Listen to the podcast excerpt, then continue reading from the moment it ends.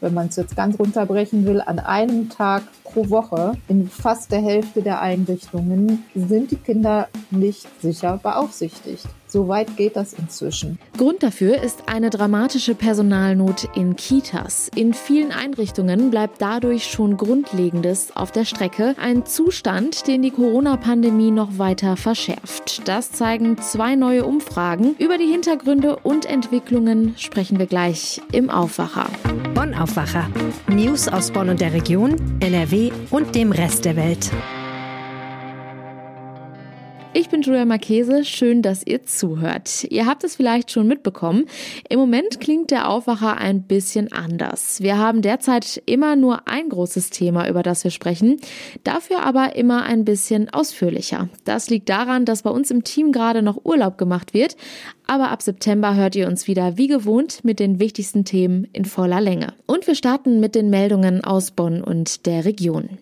Die Impfbereitschaft im Rhein-Sieg-Kreis ist gestiegen. Im Impfzentrum in St. Augustin werden jeden Tag 1200 bis 1400 Menschen gegen Corona geimpft, sagt Jacqueline Hiebler, Vorsitzende der Kassenärztlichen Vereinigung Rhein-Sieg und Ärztin in Hennef. In der Ferienfreizeit waren es lediglich 500 bis 800 Impfungen täglich.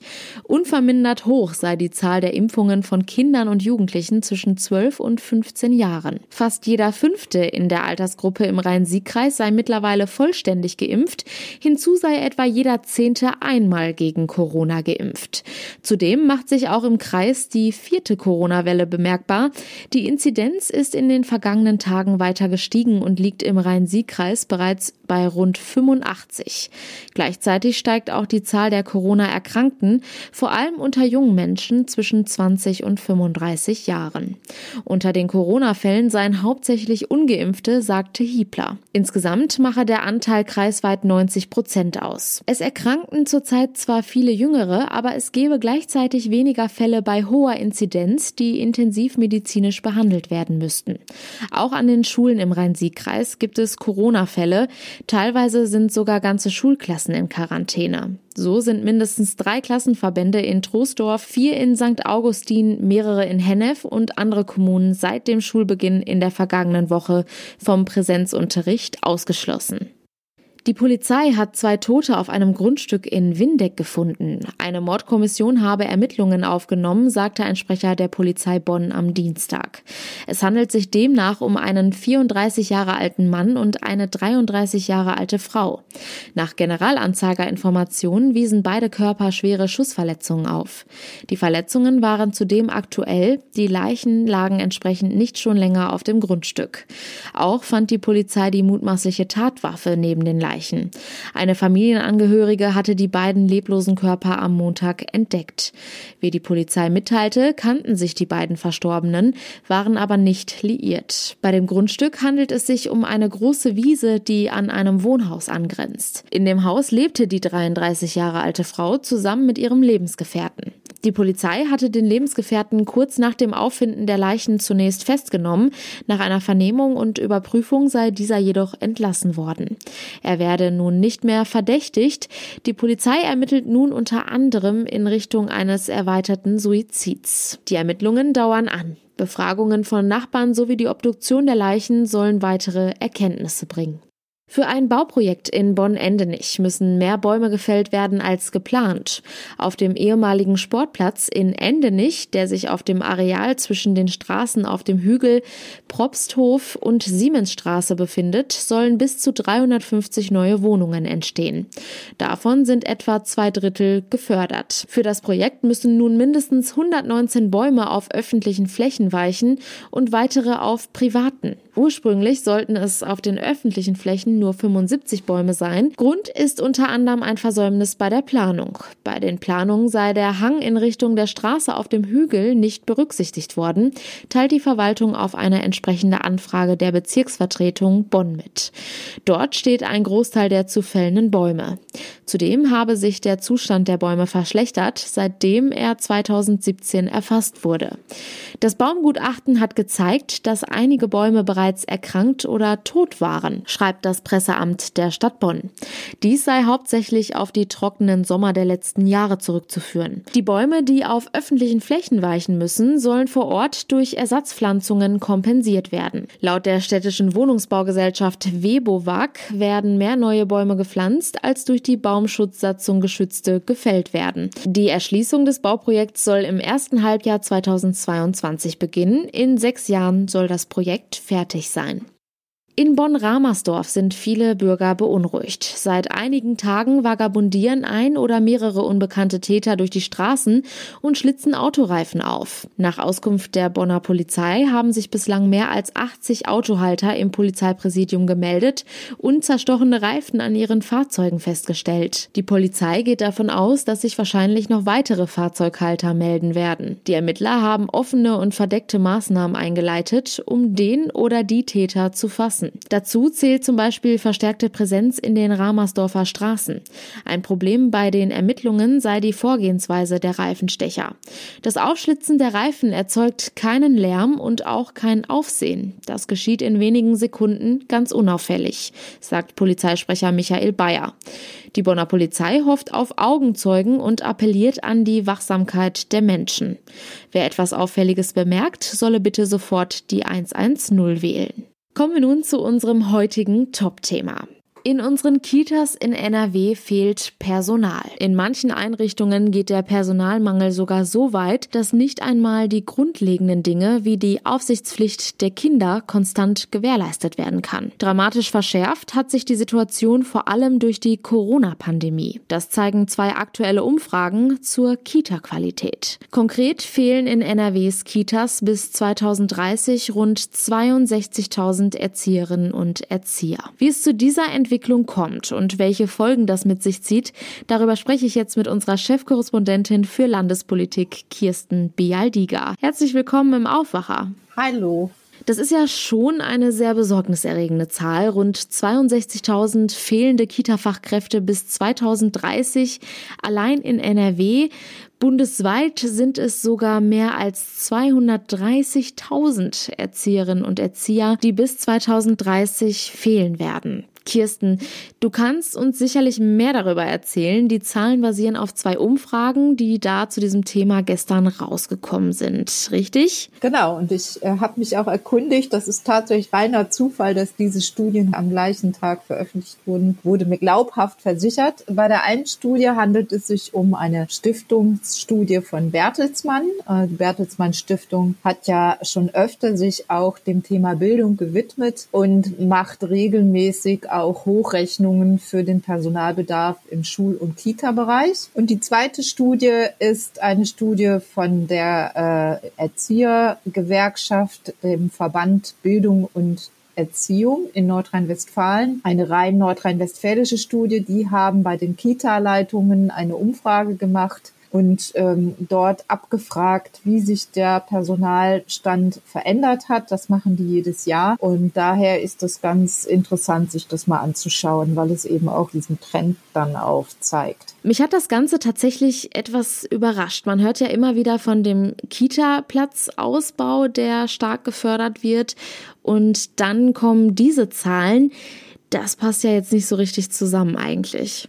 Ja, mehrere äh, Probleme kommen da zusammen. Das eine ist, dass lange Jahre unterschätzt wurde, wie stark äh, der Bedarf steigt. Der Bedarf steigt an Kita-Plätzen einmal durch eine gestiegene Geburtenrate. Das hat man lange ein bisschen verkannt, äh, dass, dass die Frauen doch wieder mehr Kinder bekommen. Und wenn man weiß, dass die Landesregierung, ähm, die Vorgängerlandesregierung Rot-Grün sich jahrelang auf eine Milupa-Studie verlassen hat, also die hatten keine eigenen Statistiken, die haben sich bei der Entwicklung der Geburtenrate darauf verlassen, dass der Babynahrungshersteller Milupa, der immer in den Krankenhäusern unterwegs ist, um seine äh, Milchabsätze, Milchpulverabsätze einschätzen zu können.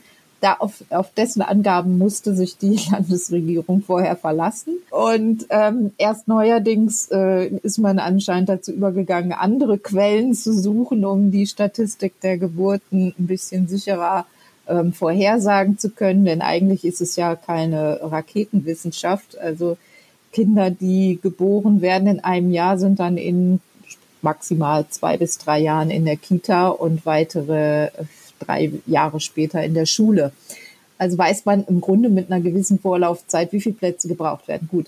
Also das wurde unterschätzt. Dann wurden die Effekte der Zuwanderung unterschätzt. Da sind dann noch mal mehr Kinder gekommen. Und auf der anderen Seite ist eben dieser Erzieherberuf noch immer ähm, relativ schlecht bezahlt im Vergleich zu anderen und abschreckend wirkt auch auf viele, dass sie ihre Ausbildung selber finanzieren müssen. Das ändert sich gerade erst. Da gibt es auch ähm, jetzt Initiativen der Landesregierung daran etwas zu ändern, dass man also als Erzieher nicht für diese Erzieherfachschule selbst zahlen muss, sondern dass es auch die Möglichkeit gibt, berufsbegleitend den, Aus, den Beruf zu erlernen. Was bedeutet das denn konkret für den Kita-Alltag? Ja, die Folgen sind schon spürbar. Das wissen Kita-Eltern, das wissen natürlich vor allem die Erzieher und Erzieherinnen, die wenigen Erzieher, muss man dazu sagen. Es ist so, dass tatsächlich in dieser Umfrage 40 Prozent der Kita-Leitungen sagten, dass sie in einem Fünftel der Arbeitszeit so wenig Personal haben, dass sogar die Aufsichtspflicht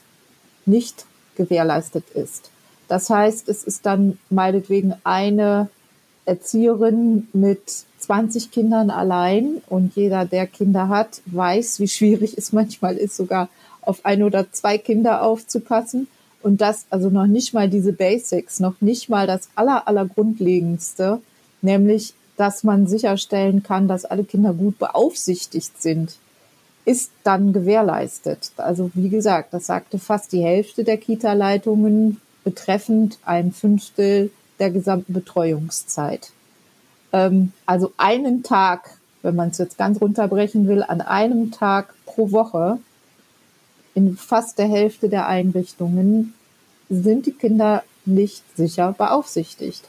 So weit geht das inzwischen. Und ähm, das kann man sich vorstellen, wenn man jetzt, also es gab lange Zeit das Ziel, was ja auch berechtigt ist und auch wirklich notwendig ist, für die Bildung, die frühkindliche Bildung mehr zu tun in den Kitas. Also das da sieht man, wie utopisch das ist. Also wenn noch nicht mal genug Personal da ist, um die Aufsicht zu gewährleisten, dann ist an eine Bildungsarbeit mit kleinen Kindern überhaupt nicht zu denken. Und dazu passt, also wir alle erinnern uns vielleicht noch, wenn wir äh, Kita, als wir Kinder, Kinder im Kindergarten selber waren, dass es immer eine Vorschulgruppe gab oder Vorschulmappen. So etwas gibt es nicht mehr in den meisten Kitas in Nordrhein-Westfalen. Es gibt keine Förderung der Vorschulkinder mehr. Das ist abgeschafft. Das wissen viele nicht. Und ähm, das sind schon so Dinge, dass ja, man kommt dann leicht in diese unschöne Begrifflichkeit der Verwahranstalt. Aber ähm, angesichts dieses Personalmangels muss man sagen, sind das manche Kitas.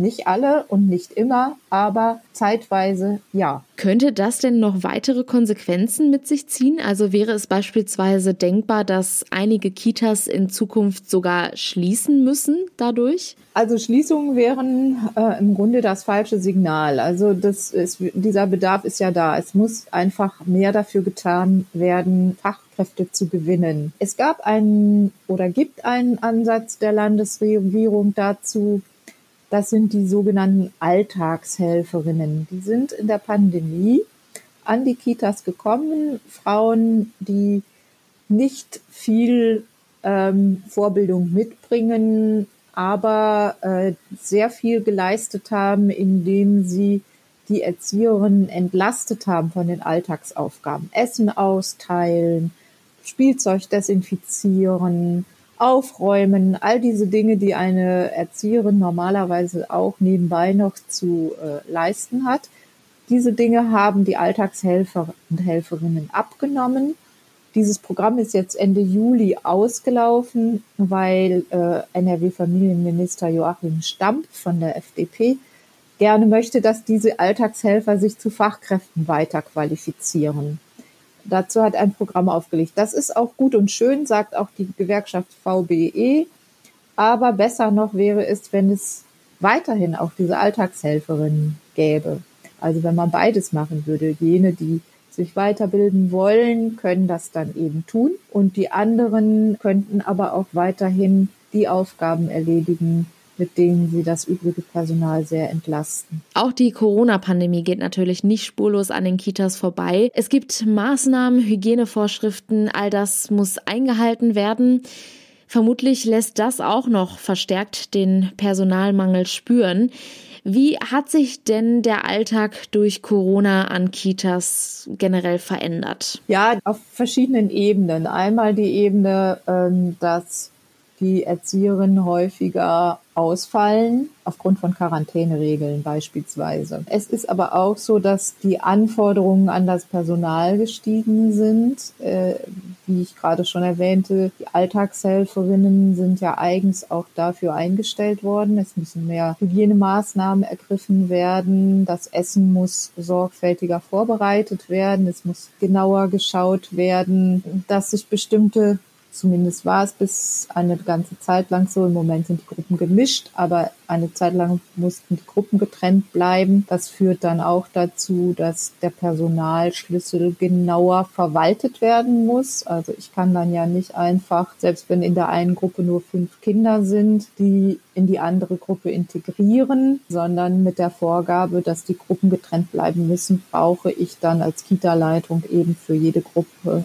eine Erzieherin. Das sind beispielsweise die Folgen von Corona. Was sagt denn das Kita-Personal dazu? Ist das für die jetzt eine Überraschung, was in dieser Umfrage herausgekommen ist? Das Kita-Personal ist ähm, leidgeprüft. Ähm, und er hat sich ja da, äh, die werden jährlich abgefragt, die Leitungen, die ähm, kennen das, aber ähm, wer sich mit Erzieherinnen in diesen Tagen unterhält, der hört schon, dass die Belastungen nochmal extrem zugenommen haben.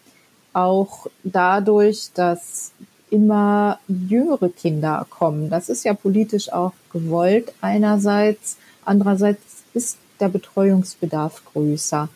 Also es ist ein riesiger Unterschied, ob ein Kind mit einem Jahr in die Kita kommt oder mit zweieinhalb. Beide gelten als unter Dreijährige. Aber im Grunde kann man diese ganzen Altersgruppen gar nicht so ähm, über einen Kamm scheren. Man müsste eigentlich noch viel weiter ausdifferenzieren. Das ist das, was einige sagen. Das Gegenteil ist aber häufig der Fall. Die Altersgruppen werden noch weiter gefasst. Also, dass es nicht getrennt wird in unter drei und über drei, sondern teilweise sogar zwei bis sechsjährige in eine Gruppe kommen. Das ist, also das, das ist schon länger der Fall. Das folgt ja auch dem Ansatz, dass, ja, dass, dass man familienartige Strukturen haben möchte, idealenfalls Ältere den jüngeren Kindern helfen. Naja, also im Kita-Alltag sieht es ein bisschen anders aus. Sechsjährige spielen mit anderen Dingen, haben andere Erwartungen und es ist nicht unbedingt so, dass die, die Sechsjährigen dann auf ihre Kosten kommen und da so gefördert werden, wie es vielleicht dann auch mit Blick auf die Schule gut wäre. Sagt Kirsten Bialdiga. Vielen herzlichen Dank für die Hintergründe und deine Einschätzungen zu diesem Thema. Gerne. Und diese Themen sind heute außerdem noch wichtig. Kanzlerin Angela Merkel gibt heute im Bundestag eine Regierungserklärung zum Debakel beim Abzug der Bundeswehr und der westlichen Verbündeten aus Afghanistan ab. Es wird erwartet, dass sich in der anschließenden Aussprache auch Außenminister Heiko Maas äußert. Vertreter der Opposition erhoben wegen der Fehleinschätzungen zur Lage in Afghanistan schwere Vorwürfe gegen die Bundesregierung. Auf dem Weg zum möglichen UNESCO-Weltkulturerbe ist die mehr als 120 Jahre alte Münstener Brücke in Solingen einen Schritt weiter. Das Bauwerk aus Stahl ist der nordrhein-westfälische Vorschlag für eine Liste mit Bewerbungen für zukünftige Welterbestätten bei der Kultusministerkonferenz. Ab heute beginnt die bekannte Video- und Computerspielmesse Gamescom. Wie schon im letzten Jahr findet die Messe aber nicht wie gewohnt in Köln, sondern als rein digitales Event statt. Zum Schluss noch ein kurzer Blick aufs Wetter. Das beginnt heute recht freundlich. Hin und wieder ist es leicht bewölkt, aber meistens schafft es die Sonne dennoch mit ein paar Strahlen hindurch.